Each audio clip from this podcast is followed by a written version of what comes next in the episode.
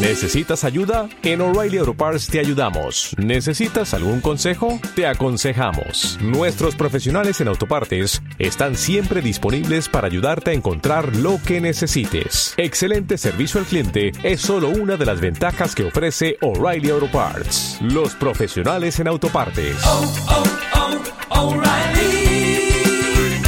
Auto Parts.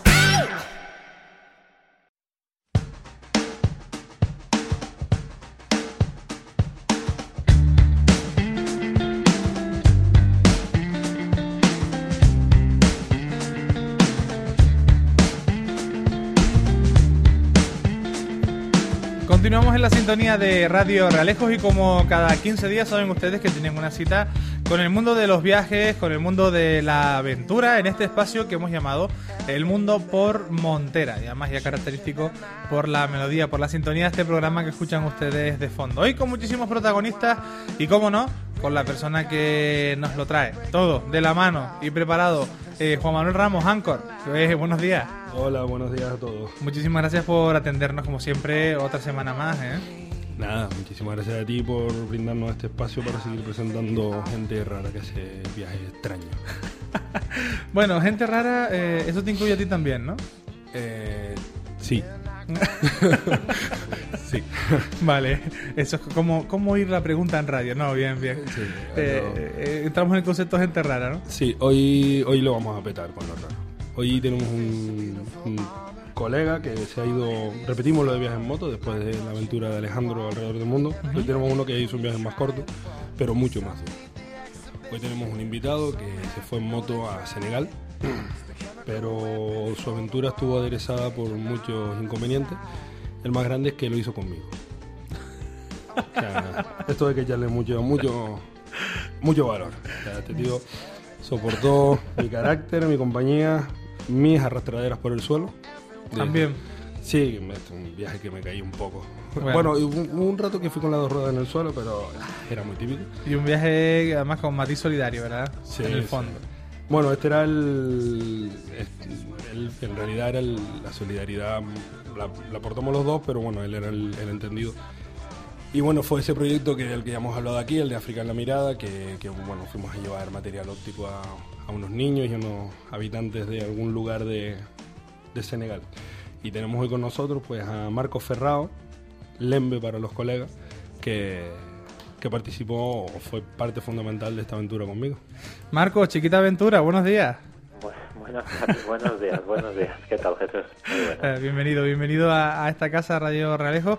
Hombre, decía eh, Juanma que diferentes aventuras, ¿no? No solo la aventura solidaria por la que fueron los dos, sino aguantarlo a él. No creo que haya sido tanto trasto, Sí, ¿no? Bueno, bueno, yo me esperaba más, la verdad. se vendió bastante bien y luego resultó que no fue para tanto. Se- se- la verdad que con Juan, con Juan da, da gusto viajar y, y bueno, fue un placer compartir viaje con él y experiencia, desde luego. Joder, tío, no. Qué bonito, ¿eh? O sea, te- Se- te- en el fondo se quieren, de verdad. te- le digo- Hombre, sí, ta- tantos kilómetros dan para mucho. Bueno, no, no les vamos a preguntar las intimidades de- del viaje, que sé que las hubieron al igual. Pero sí lo que me interesa saber, porque conocemos la visión de, de Juan Manuel, lo que sí me interesa eh, saber es efectivamente cómo nace la semilla de- del viaje, cómo eh, te nace pues el hecho de ayudar a los demás. Bueno, pues yo creo que como, como muchos de los viajes en moto de hoy en día, que es sentado delante de un ordenador viendo eh, viajes que hacen otras personas, motivaciones distintas, y, y luego, pues bueno, lo que ocurre en esta vida muchas veces, que es estar en el lugar oportuno, en el momento oportuno y con la persona oportuna. Y eso fue, pues ya te digo, a través de del email, con Juan allí delante dando la tecla también, yo cavilando y, y bueno, aportando cosas. Decidimos que queríamos hacer algo, además de un viaje en moto porque nos gusta, porque nos encanta y, y teníamos ganas de conocer África, decir, bueno, pues ya que vamos, vamos a aportar un poco, algo además que esté a nuestro alcance, que sea sencillo para nosotros, entre comillas, y, y que no sea pues bueno pues una mera aportación económica que muchas veces pues te genera dudas a dónde va a parar de qué manera en qué circunstancias y de esta manera pues creímos que bueno con el trabajo de los dos, porque aunque aunque yo me dedico a esto, soy óptico, eh, la labor que hizo Juan allí fue, fue muy importante. Mm, bueno, conseguimos yo creo que lo que queríamos, que era, bueno, que en, en Bacombel, el pueblo en el que estuvimos, pues, pues bueno, dejar dejar allí nuestra colaboración plasmada a modo de gafas y de vista, que entendemos que, que no es poco. Sí, de acuerdo. Ahí mi aportación fue fundamental. Un, un trabajo inmenso. No sé si hemos aumentado el número de viscos en la población de Senegal, pero bueno, yo hice lo que pude. Eh, bueno, como, como dice como dice Jesús, eh, queríamos ir tu parte, ¿no? Queríamos, pues ya aquí he contado ya lo que mi vivencia, cómo fue, y yo quería preguntarte qué, sacaste tú, qué se- sacaste tú de aquello, ¿no? ¿Qué, qué, qué, provecho personal has sacado de aquella, de aquella experiencia? Hombre, pues, pues a nivel personal eh, lo comento muchas veces, sobre todo a la vuelta, cuando vinimos, me imagino que a ti te pasaría lo mismo. La gente te preguntaba y te decía, bueno, ¿qué sacas en claro de esta experiencia? Digo, pues, pues no sabías dar una contestación rotunda. Desde luego que, que cuando vas a África, en todos sentidos, eh, no solo a una labor de estas, no puedes garantizar ni que lo vayas a pasar bien ni mal. Lo único que puedes garantizar es que es algo que no se te olvida en la vida. Y en este caso yo creo que a los dos nos pasó lo mismo. Eh, fue un viaje en el que se mezcló todo, eh, vivimos cosas eh, tremendas, eh, de buenas y de malas también, por lo que ves, y, y si algo sacas es pues eso, que llegas aquí, dices tú, pues bueno, vamos a valorar un poco más lo que tenemos, eh, vamos a valorar un poco que en esta vida el abrir los ojos cuando naces y estar mil kilómetros arriba o más abajo eh, hay una diferencia abismal y influye muchísimo, y, y bueno, posiblemente a nivel personal eh, el hecho de, de, bueno haber echado un pequeño cable en el gran número de, inconvenientes y de, problemas que tiene esa gente, y que ya te digo, uno de ellos, el más, de los más importantes, es el tema de la vista. Aquí nos puede parecer que, que pues bueno, padecer un déficit de visión es algo que, que bueno, que pues tienes siempre a mano unas gafas, tienes siempre a mano un, un profesional, y allí pues bueno, mm, no es tan sencillo y, y- y, bueno, ahí estamos nosotros para intentar acercarlo un poco más, ni más ni menos. Sí, porque... La-. Dime, sí, sí, sí, Juan. No, digo que, que porque además eh, eh, me imagino que, como bien dices, muchas personas aquí tenemos las comodidades de- del mundo en que vivimos. ¿Cuáles eran, las, digamos, las afecciones oculares más, más comunes a las que se enfrentaron en, en el viaje? Fundamentalmente, bueno, en primer lugar, desde luego, conjuntivitis. Eh, conjuntivitis por, dos motivos. Uno, la, falta de higiene y, segundo y casi principal eh, sería eh, la, cantidad de, de arena y de partículas de polvo en suspensión. Eh, la combinación de, de ese binomio hace que bueno que, que la incidencia de conjuntivitis fuera brutal. Y en segundo lugar, desde luego, la- las cataratas. Claro. Cataratas además a edades muy tempranas, eh, en personas eh, relativamente jóvenes, desde 20 y bastantes, 30 y pocos años, cosa que aquí, pues bueno, ves alguna, yo en mi labor como profesional puedo, puedo ver una cada dos o tres meses, allí veías una todos los días. Sin duda eh, impresionante, ¿no? Vemos esa, esa diferencia y casi todo, como bien dices, por la incidencia de- del sol y de la, de la arena, ¿no? Del medio. Sí, sí, ambientes muy distintos. De hecho, eh, con, con Oya, que fue el laboratorio por excelencia que nos brindó todo el apoyo, y al que quiero hacer mención especial porque, bueno, hace ahora unas semanas tuvieron una inundación brutal en la fábrica de, de Tailandia. En estos tiempos de crisis que corren a mí me, me afectó bastante porque es un laboratorio que apostó por el proyecto en su día además y sé que ahora lo están pasando bastante mal. En ese sentido les quiero enviar un, un abrazo fuerte al, al grupo sí. humano que tiene Oya en España. Y Oya nos, lo primero que nos dejó muy claro es que para trabajar ahí eh, cualquier tipo de lente, la lente tenía que ser una lente mineral de vidrio. ¿Por qué? Porque las lentes orgánicas, que son las que utilizamos aquí en España o en Europa, más parecidas al plástico, allí pues en cuatro días que las utilicen con el polvillo que hay en el ambiente y demás, se rayan enteramente los cristales. Entonces tuvimos que trabajar con materiales, por así decirlo, que hacía años y paños que no se utilizaban aquí en España, como puede ser la, la lente de vidrio mineral. Es una de las peculiaridades de, de- de la ayuda y del viaje. Eh, bueno, yo al margen del, del aspecto técnico y solidario, eh, de las mil cosas que vivimos, porque mira que pasaron cosas en 22 días, eh, ¿con cuál te quedas? ¿Cuál, ¿Cuál sería la anécdota que, más, cuando te has reunido con los colegas a echarte las sidras ahí, eh, ¿De qué has presumido? ¿De qué? ¿Cuál es la fantasma que te has largado? Cuéntalo, venga. Hombre, yo, yo creo que, que fantasmada ninguna porque, porque la, la, la parte fantasmagórica del viaje te la dejé a ti. pero, pero, Oye, no me dejes mal que yo he fardado con esto, tío. Pero no, pero bueno, quizá, quizá la anécdota más comentada fue la, el problema que tuvimos en la frontera a la vuelta con, con Mauritania, en el paso de Yamá, bueno, aquel percance malentendido, llamémoslo como queramos, que de, con persecución incluida y demás, y, y bueno, quizá haya sido más comentado por, por bueno, lo, lo, lo más atípico, que no es que no me esperara algo así por ahí abajo, porque bueno, ahí nunca sabes tampoco que, te espera los cinco minutos ni la vuelta de la esquina, pero, bueno, sí comentado con conocidos, pues bueno, fue, fue una de las anécdotas del viaje. Quizá la, la desde el punto de vista emotivo, la más típica, yo creo que tú te acuerdas muy bien de ello, pero además tú fuiste quien soltó la lágrima más fácil, fue cuando nos fuimos, el día que, que salíamos de allí, nos hicimos la foto con, con los críos y, y salíamos a la moto, que, que recuerdo, eso sí me acuerdo muy bien, me hiciste macho, los diez primeros kilómetros no me enteré de nada, iba llorando todo el rato y efectivamente lo, lo pasamos mal cuando nos íbamos, pues bueno, ves que es una labor que haces allí puntualmente, pero que, que si por nosotros fuera estaríamos allí pues pues prácticamente toda la vida haciendo cosas y echando un cable, porque ves que, que, que lo que aportas es simplemente un pequeñísimo grano de arena. Sí, la verdad que el día aquel fue duro. Acabas de acabar con un mito. Yo tengo una fama de duro que acabas de destrozar. Gracias. Espero que esto no lo oiga nadie. Pero sí, ese día fue especialmente duro. Me acuerdo el chico aquel, ¿te acuerdas que estaba la, en la silla? Que Y los- Ese sí de ruedas de contar. Sí, tenía como parálisis cerebral, una historia así complicada y lo subimos a, la, a mi moto y uf, la verdad que fue, fue rompedor. Y también me acuerdo de la solidaridad de la gente. ¿Te acuerdas cuando la comida aquella, cuando comieron todos los chiquillos, comían después del colegio, en, en Baconbel, comían después de, de clase, antes de irse para casa, comían allí. Y nosotros nos dijeron, no, ustedes tranquilos que comen los, con los profesores en la casa. Y la casa era debajo de un mato allí, comimos como, bueno, Sí, desde luego las auténtico. condiciones no tienen nada que ver, sí. Bueno, se llamaba África en la, en la mirada, la, la expedición, el proyecto.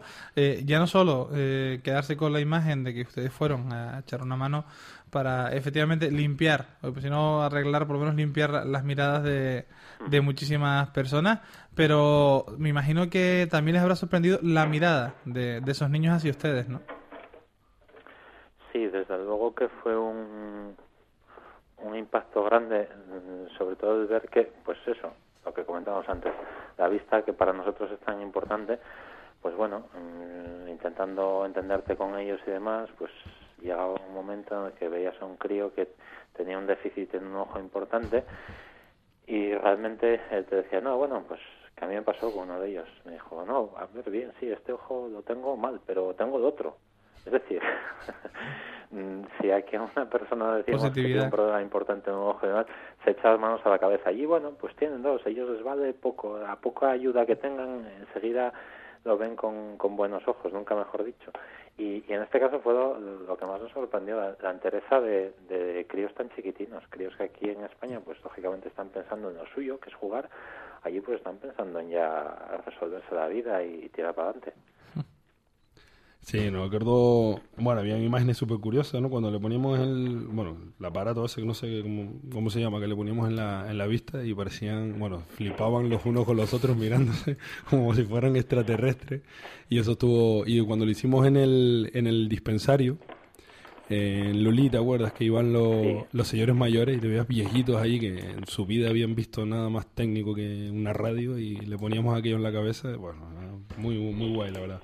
La solidaridad que, que nosotros aportamos y, lo que nosotros intentamos destacar en este programa, la, la devolución en, en sonrisa y, y en simpatía y en cariño que nos devolvieron, yo creo que mucho más de lo que, que nosotros aportamos. Sí, por supuesto, yo en eso coincido con, con Juanma plenamente. Eh, son, eh, ya no recuerdo exactamente cuántos días estuvimos por allí, si tres, cuatro, cinco días que los que hicimos, pues del orden de eh, cuarenta y pico, cincuenta y pico refracciones, grabaciones de la vista. Y, y sí, la verdad es que, mm, bueno, pues eh, estuvimos muy a gusto. Lo poco que tiene esa gente te lo dan como si fuera tuyo, vamos, eh, confianza absoluta, el recuerdo del trato, el eh, pues eh, el respeto además que tienen los críos a, la gente mayor, se dirigen a ti con toda educación y toda cortesía del mundo y, bueno, pues es de agradecer. A veces, a veces llegas aquí a España, a mí me vienen flashes así de vez en cuando, cuando estoy aquí en España todavía, de, de, ese viaje y digo, coño, pues eso, la cara de un crío aquí, me trae ese recuerdo a veces de, de, de, bueno, de la experiencia vivida y desde luego es lo que dice Juanma, la la gratitud infinita que, te muestran, desde luego. Y en un viaje como este, eh, ¿se puede decir que la solidaridad se, se pesa en kilos? Eh, hombre, en kilos no. en kilos no sé, porque perdimos unos pocos cada uno. yo, yo más. yo, yo, yo quise dieta pero en, en sensaciones desde luego en sensaciones desde luego eh, fue pues bueno ya te digo prácticamente además hay hay un límite físico y, casi que hasta mental. En el momento que se cruza desde Mauritania para abajo, la, realidad cambia completamente. Marruecos a, prácticamente a cualquier efecto es casi casi europeo. Mm, de Mauritania para abajo, ya lo que es el África Negra, Senegal y demás, pues bueno, ya ves una diferencia evidente en, sensaciones, en, en eh, cultura, en, un montón de historias que te hacen, bueno, ya te digo, te, es un, te desbordan en sensaciones, por así decirlo. Son muchísimos kilómetros los que recorrieron en, en moto, eh, ustedes dos, muchísimos los que los que hicieron tanto para abajo como para arriba. Eh, me, dice que las sensaciones eran diferentes en un sentido y, eh, y, en otro, pero yo me quiero centrar en el tema de la frontera porque a mí me gustan los chismes y esas cosas. ¿Qué les pasó? Cuénteme. Pues nada, teníamos, veníamos ya, la verdad que, un poco cansados de, tantos kilómetros y los que nos quedaban todavía, quizá era más pensando en eso. Eh, llegamos a la frontera, a un paso fronterizo que hay, evitando Rosso, una, en teoría una de las peores fronteras, nos fuimos buscando la otra, y, y bueno, tampoco salió todo bien, quizá era la menos mala de las dos. Y bueno, eh, pues lo que pasa en, en esos sitios, pues oye, gente que intenta ganarse la vida eh, presionándote un poco para levantar la barrera, el militar lleva también su parte de, de, limosna forzada por todo ello, y bueno, tuvimos ahí un, un desencuentro con, con la persona encargada de levantar el, el mástil, por así decirlo, y bueno, no, tampoco pasó a mayores. Bueno, casi formó una guerra entre países, pero no pasó a mayores. No, no, tampoco, no fue para tanto. Después allí se exagera mucho las cosas. Hombre, allí daba susto, ¿eh? Yo cuando salió el mauritano de la, de la garita aquella, digo, ay, mi madre, que se va a armar aquí. Sí, sí, de verdad es que... Bueno, yo creo que es formar parte... vamos, yo lo que vi o, o lo que puedes intuir o atisbar ellos eh, hasta cierto punto yo creo que miden bastante bien cuándo puede empezar a haber un problema gordo y cuándo no con un turista. En este caso nosotros éramos meros turistas. Y, y, bueno, yo creo que a ellos sinceramente y, egoístamente no les interesa para nada tampoco tener un problema. Como así se demostró después, los mauritanos ahí, pues bueno, comentando después de todo el problema de la garita con, con los militares, pues bueno, en resumidas cuentas nos comentaban eso, que bueno, que allí que somos bien recibidos, más por, por una labor como la que íbamos a hacer y que bueno, que, que en principio pagar pagamos, ¿eh? Para poder pasar. Al final, no quedó más remedio, Que, bueno, también yo he contado, ¿no? Que, ¿te acuerdas cuando el día que decidimos, eh, bueno, el problema que teníamos con los controles militares Marruecos y, y Sahara, en el Sahara eran más tal, pero bueno, siempre pasa, ¿no? Y no, no te piden dinero, en Mauritania también era, era una risa, ¿te acuerdas el, el militar con el que hiciste amistad que te aceleraba la moto? Ya, qué risa. y, te preguntaba cuánto costaba, qué miedo, cuando le dijo cuánto costaba, digo, mi padre, nos entierran aquí y no salimos más nunca, no volvemos. Y, y quería también eso, ¿no? De reflejar eso, el, la cantidad de algunas de las anécdotas, reflejar algunas de las anécdotas que hicimos pues con la gente, la cantidad de gente que encontramos eh, súper extraña. No sé si tú te quedaste con alguno, alguna, algún hecho en particular sobre eso. Yo, yo, quizá lo que más nos impactó a los dos fue precisamente lo que tú comentas eh, referente a los controles militares bajas toda la costa atlántica, pues bueno, la, policía y la gendarmería royal marroquí es muy correcta, muy educada, mm, bastante poco flexible, pero vamos, ¿eh? muy correctos con el, con el viajero. En Mauritania otro tanto. Mauritania es un país bastante pobre, eh, con muchas carencias y necesidades, pero el trato que tuvimos con los militares de mauritanos fue, vamos, excelente. Pero en cuanto cruzamos la frontera en Senegal, yo esa imagen la tendrás tú grabada también de aquel pobre hombre, aquel policía que nos paró nada más casi salir de la frontera en chanclas, un pantalón corto de cualquier manera, era un hombre ya que tenía una edad considerable para ser policía, aquí estaría, vamos, jubilado ya seguro. Y, y que nos paró el hombre pues meramente para, para, bueno, nos pidió los papeles, nos pidió documentación y, y lo que buscaba era pues eso, una pequeña propina, una limosna. Y yo fue el punto en el que dijimos, bueno, oye, aquí estamos entrando a otro sitio que, que, que mm, aun siendo África no tiene absolutamente nada que ver con los dos países que acabamos de dejar. A mí quizás sea el una imagen que me venga a la cabeza eh, típica de Senegal o, un recuerdo muy muy concreto, pues puede ser ese, sí, el, tema de los controles, la diferencia. Hombre, yo de, aquel policía en concreto, lo que más recuerdo es que yo venía con el embrague cascado, que ya me lo, lo. Bueno, yo te, te, llevé más que nada para que me repararas la moto cuando se averiaba. Ya lo habíamos reparado en Agadir, pero yo no sé por qué se volvió a romper ya llegando a San Luis. Y yo recuerdo eh, el culo de tu moto alejándose el policía mirando, no sé eso ya para dónde como, y yo dándome cuenta de que habíamos decidido que en ese punto nos fugábamos de la policía. Ahora te agradezco que me lo hayas dicho con tanta antelación, porque en ese momento digo, ah, que nos vamos a fugar de la policía. Ni, señas ni nada, ¿no? No, y, fue la, la, tónica, la tónica a partir de ese momento. Incluso hubo un día que yo me quedé sin gasolina, tenía a Marcos también para que me fuera a llevar a, a ir a buscar la gasolina y eso, y me fue a buscar la gasolina a San Luis a la, entrando a San Luis se dio a la fuga de la policía y después volvimos los dos y lo saludamos lo más correcto. y a la ida nos habíamos fugado. Bueno, increíble, increíble. No, son, anécdotas sin duda eh, peculiares de, de un viaje donde al final queda eso, ¿no? Estas anécdotas y sobre todo la, quizás Marcos la sensación de efectivamente de que han cumplido una labor, que han hecho un bien tremendo, que esos chiquillos no tendrán como como agradecérselo, pero la necesidad incluso de... No de... Vamos a ver cómo lo explico. Eh, la necesidad de, de, tener que seguir haciéndolo, ¿no? Como haber quedado cortos en, en el, en el proyecto, ¿no?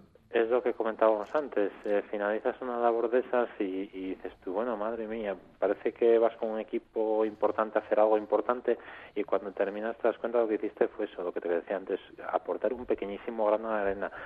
Eh, por mi parte y por la de Juanma estoy convencido que también, pues vamos, eh, tenemos clarísimo que si algún día se nos aparece otra oportunidad de poder echar un cable y demás, vamos, es algo que, que está en nuestras cabezas al, al 100%. Mm, ¿El cuándo? Pues no sé, bueno, depende muchas veces en esta vida, pues tenemos eh, circunstancias, tenemos parejas, tenemos hijos, tenemos de todo. Entonces, no, siempre el querer es poder. Eh, en este caso, pues bueno, Juanma y yo estamos en contacto. No descartéis que en un futuro no muy lejano nos, nos dé otro, otro giro a la cabeza y podamos podamos empezar otra historia de estas, seguro. Hombre, y una cosa que a mí me resultó muy curiosa, ¿no? El hecho de, ir en moto y no, pues eso, montarnos en una expedición en, coche o llevar remolques y tal, quizás es precisamente para salvaguardar el proyecto, ¿no? Porque puede ser muy tentador llevar un convoy pues extremadamente grande, ¿no? Sí, hombre, en un principio, mm, eh, en cuanto nos empezamos a plantear esta historia, tuvimos claro que, que allí por mucho material que, que bajáramos, material me refiero de, una biseladora, máquina que corte cristales, eh, mecanismos de trabajo de lentes, eh, mecanismos para graduar lentes y demás, allí tampoco íbamos a poder avanzar mucho porque nadie nos decía que íbamos a tener un enchufe en enchufarlo y efectivamente así era. Eh, la decisión que tomamos fue, pues bueno, hacerlas, abrir unas fichas a cada persona que se le tomaba una refracción o una grabación y luego ya con ese trabajo de campo hecho venirnos a España y aquí elaborar las gafas, prepararlo todo en condiciones y fue pues eso, un, trabajo de campo en el que decidimos contar con lo imprescindible, que además, como tú bien dices, por otra parte nos venía fenómeno para poder hacer el viaje en moto, cargar con lo, con lo mínimo y con, lo, justo, claro. Hombre, es que si el panel lo hubiera llevado yo, no hubiera llegado, ¿eh? a lo mejor en tu moto, pero en la mía hubiera llegado un poco vidrio roto. Oye, vamos a ver, cuéntame la verdad. ¿Se caía mucho este muchacho allá en.? No, no, vamos. Tuvo un pequeño percance con, con la arena por la zona de un poco al norte de, de Tarfalla, ¿era Juanma? Sí, en Tarfalla. Antes de llegar a Tarfalla. Pero bueno, mm, como se cayó, me podía haber caído yo, ¿no? La verdad que, que Juanma viaja muy bien en moto, se viaja muy a gusto con él y, y vamos, repetiría experiencia con, con todas las caídas, vamos, que todas las caídas que pueda tener en la vida Juanma, yo firmaría que fueran como esa, Sí. la arena de Holanda. Bueno, es que el, el día de Diamá que tú te tuviste que adelantar, ahí ya lo peté. Ahí me caí, bueno, creo que hice la pista rastro. Aparte de que partí el vaso y tal. ¿No te bueno. planteaste ningún- hacer la pista a pie, con la, arrastrando la moto? Eh, hubiera sido más mejor. Estuve a punto de intentar subirme una de las vacas aquellas que había allí. Digo, yo no estuve más seguro que en la moto. No, no, no había manera. Bueno, y chicos, y ya que te- los tengo los dos al teléfono, ¿ustedes repetirían eh, zona? Eh, ¿Cambiarían algo de lo, de lo que hicieron? Eh, pues ahora que lo ven con, con perspectiva, ¿irían con otro enfoque? No sé, cuéntenme. Pues, pues yo creo que para ser un, para ser la primera vez, todas las primeras veces son a veces un poco incertidumbre. Yo creo que, que lo hicimos bastante bien, siendo honesto. Eh, se planteó el viaje bien, con sus problemas, sus inconvenientes que fueron surgiendo, se fueron resolviendo y sobre todo que tuvimos muy clara la mentalidad de, de cómo hay que viajar por esas zonas, que es bueno, pues con un esquema relativo de lo que quieres eh, andar o hacer al día, pero sin tampoco dar nada por hecho ni por supuesto. De hecho, así se demuestra. Allí viajar es a otro ritmo totalmente distinto. El tiempo pasa a ser secundario. Y, vamos, la esencia del viaje yo creo que la conseguimos. Matices que se podrían haber mejorado y demás, pues sí, Juanma yo creo también tiene alguno en mente que podría haber ido mejor. Pero vamos, desde luego que, que yo firmaría porque nuestro segundo viaje saliera como mínimo como el primero, desde luego. Sí, no, y es que para los que no conocen África y más donde nos metimos nosotros, porque bueno, yo conocía Marruecos y tal, pero el lema de prisa mata se hace, se hace evidente. Cualquier cosa, nosotros llevamos un programa de kilómetros que lo dejamos de cumplir el primer día. Fueron ocho mil y pico kilómetros en todo el viaje, ¿no? Aproximadamente. Más o menos, sí, ya no recuerdo, pues mm, más cerca de los 9.000 que de los 8.000, eso seguro. No sé exactamente la cifra, pero sí, en torno a los 9.000 kilómetros ida y vuelta. Sí, una, una harta. Son Una muy- harta. muchos kilómetros, ¿eh? Sí, y condiciones muy duras, tuvimos problemas. Bueno, yo enfermé, gracias a... Bueno, eh, otra cosa que le quería apuntar a Marcos, ya que, saca- ya que sacó el tema. Eh, ¿Cómo se logra atajar eh, una enfermedad pues bastante importante? que fue una gastroenteritis bastante dura, la que, la que tuvo Juanma. ¿Cómo se logra atajar cuando estás fuera de, de tu contexto de civilización?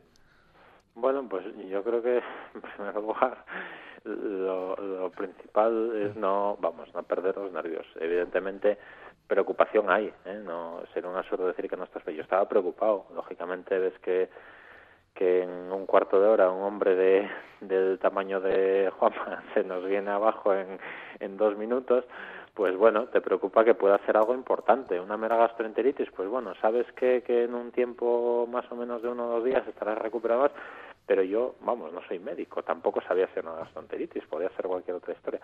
Entonces, bueno, yo lo básico es no perder la calma, bueno, se, la moto no la podía coger, coincidió, tuvimos la buena suerte que nos ocurrió en Tantán, un pueblo 20 kilómetros al interior de, de la costa atlántica, me llamamos a un compañero nuestro que conoce la zona, nos dio una referencia a un hotel, le metí en un taxi, nos fuimos al hotel, recogí su moto luego yo, bueno, pues pues lo que te comentaba, más o menos no, no perdiendo los nervios y bueno, pues se contactó con el seguro, se hicieron las pruebas al día siguiente para descartar que fuera cualquier historia más grave. Y bueno, una vez que tienes claro que es una gastroenteritis, pues bueno, dejar que el tiempo transcurra, que se eche su siesta allí y se coma sus yogures. Y, y, y a, y andar en moto en cuanto se pueda, sin más, sin prisa. Siempre es bueno tener amigos hasta, hasta el infierno, ¿no? Y hasta en esos lados de los confines del mundo se tienen conocidos y amigos, ¿no? Sí, la, la, la labor que nos brindó eh, Jorge Frenchi en ese viaje era- es un compañero del club de motos, del club GS. Mm, fue, a mi entender, fundamental, pues bueno, pues porque te, te- ya te permite hacer una criba de un montón de lugar- lugares donde quedarte, qué carretera coger, qué no coger, cuidado con esto, cuidado con lo otro, que luego, mm, una vez estás fallido, agradeces, Claro. pues por ejemplo, para un problema como este, que, que- que enferme uno de los dos, y desde luego lo que sí está claro es que son son viajes en los que yo soy yo soy una persona bastante solitaria para los viajes me gusta mucho ir solo disfrutar de la soledad del viajar en moto pero sí es verdad que son zonas precisamente por ese motivo en los que conviene ir siempre acompañado por lo menos de una persona o dos de confianza para que bueno en un caso de esos puedas por seguridad claro. un poco adelante sí por seguridad bueno, pues ya vamos terminando, se nos acaba el tiempo, no te vamos, vamos a dar mucho más la lata. Lo que sí, bueno, decirle a nuestro oyente que, bueno, este, este hombre fue en, realidad para hacer las gafas, pero para soportar mis caídas, llevarme los yogures de vainilla cuando me estaba yendo por la pata abajo, arreglarme el embrague de la moto, irme a buscar la gasolina y así todo quiere volver a viajar conmigo. Eres un masoca, tío. eres un masoquista que no veas, tío.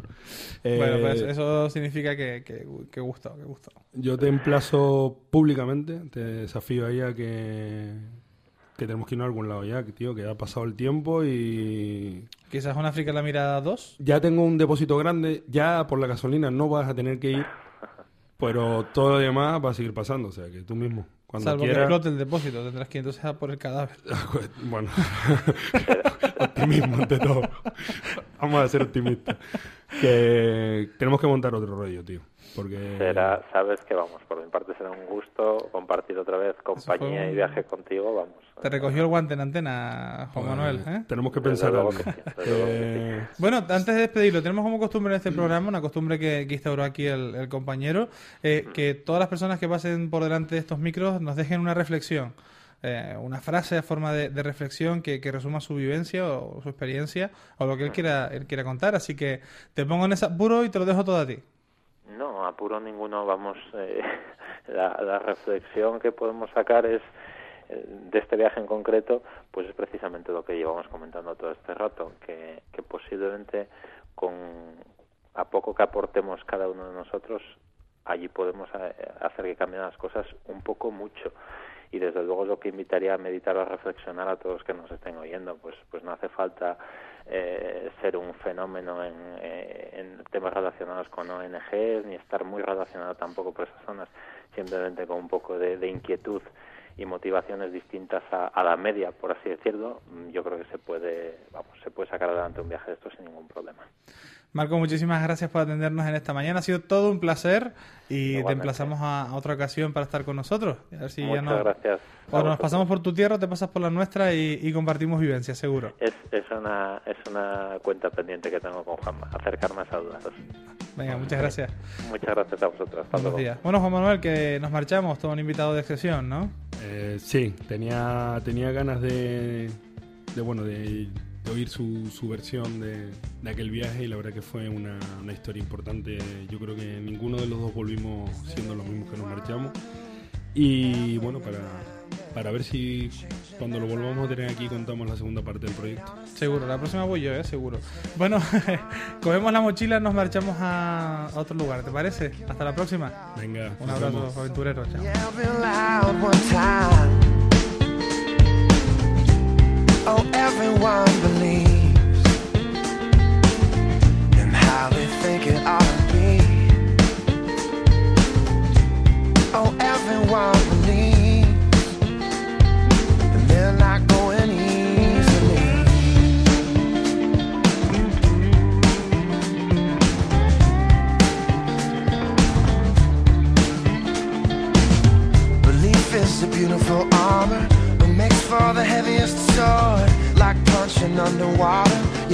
You never can hit who you're trying for. Some need the exhibition. Some have to know they're trying. It's the chemical weapon for the war That's raging on inside. Oh, everyone believes. From emptiness to everything. Oh, everyone going quiet.